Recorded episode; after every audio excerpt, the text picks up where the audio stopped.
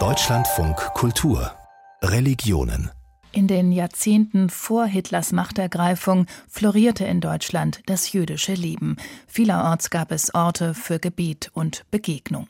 Von den damals rund 2800 Synagogen und Betstuben zerstörten die Nationalsozialisten rund die Hälfte. Weitere jüdische Gotteshäuser wurden nach dem Krieg abgerissen. Überraschend viele Synagogen sind aber auch erhalten geblieben. Nicht selten sind sie allerdings zweckentfremdet worden. Nach und nach werden einige von ihnen wiederentdeckt. Melina Reinecke berichtet an zwei Beispielen von Geschichte und Gegenwart jüdischer Gotteshäuser. Und da wir diesen Beitrag wiederholen, beginnt er in einer wärmeren Jahreszeit. Es ist ein ganz normaler Sommerabend im Westberlin der 1960er Jahre. Der Kinofilm im Adria ist gerade zu Ende. Vor einer Eisdiele am Marktplatz in Steglitz reihen sich Studentinnen mit ihren Begleitungen. Das Eis schmeckt, doch eines kommt den jungen Leuten komisch vor. Das Gebäude der Eisdiele sieht völlig heruntergekommen und verdreckt aus.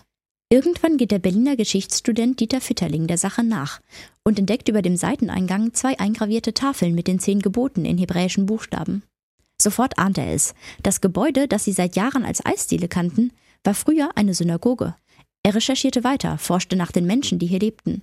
So erzählte seine spätere Frau, Jael Botsch-Witterling. Dann hat er irgendwann die These erstellt, dass Menschen nicht Opfer sind, sondern zu Opfer werden und zuvor auch noch ein Leben hatten. Und dann fing er an mit einem unheimlichen Fleiß, unvorstellbarem Fleiß, die ähm, Adressbücher zu studieren, um von Jahr zu Jahr zu gucken, wo eine jüdische Adresse landet. Und da hat er sozusagen meinetwegen 1924 angefangen und hat geguckt, wann tritt der nochmal auf, wann nochmal, wann nochmal, wann nicht mehr. Und dadurch hat er dann entdeckt, was für Leben die Leute oftmals hatten, zum Beispiel die Witwe äh, Wolfenstein. Mitte des 19. Jahrhunderts hatte sich die Kauffrau Taube Wolfenstein vor den damaligen Toren der Stadt niedergelassen. 1897 baute ihr Sohn für den religiösen Verein jüdischer Glaubensgenossen zu Steglitz auf dem Familiengrundstück eine Synagoge. Die Gemeinde zählte Anfang der 1930er Jahre 4000 Mitglieder. Wenige Jahre später war das Gebäude verwüstet und geplündert, das Grundstück zwangsverkauft, Familie Wolfenstein emigriert. Geschichten wie diese ereigneten sich überall in Deutschland. Von den rund 2800 Synagogen, die es vor 1938 im Land gab, wurde etwa die Hälfte in der Reichspogromnacht abgebrannt. Wenn die Synagogen verschont blieben, dann nur um die umliegenden Gebäude zu schützen. Viele Synagogen wurden anschließend zwangsverkauft, später zweckentfremdet, oftmals zugebaut und dann vergessen.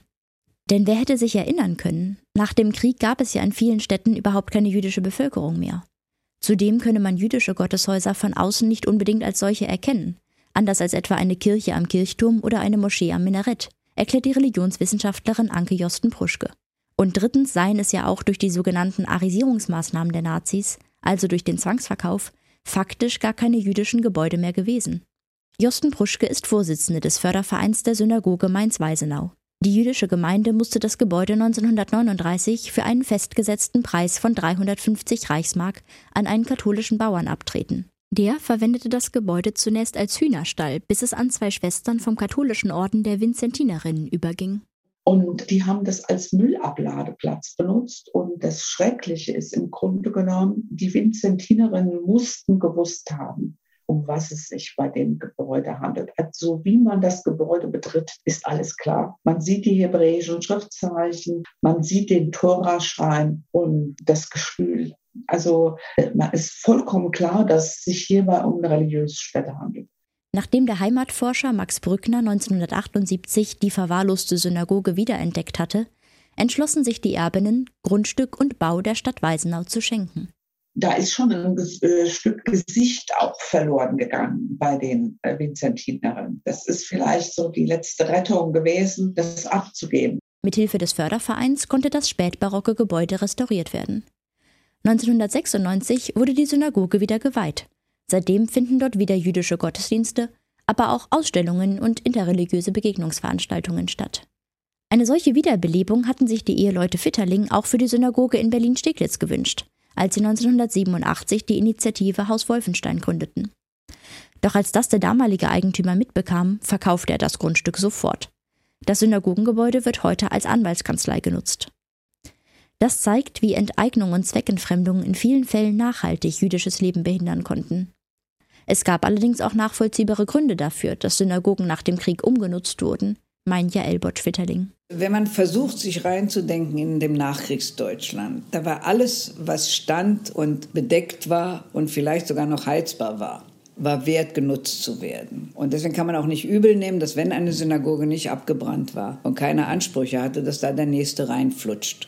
Um an die Steglitzer Juden zu erinnern, kam die Idee auf, auf dem Platz vor der ehemaligen Synagoge eine Wand aus beschrifteten Spiegeln in der Länge des jüdischen Gebäudes zu errichten.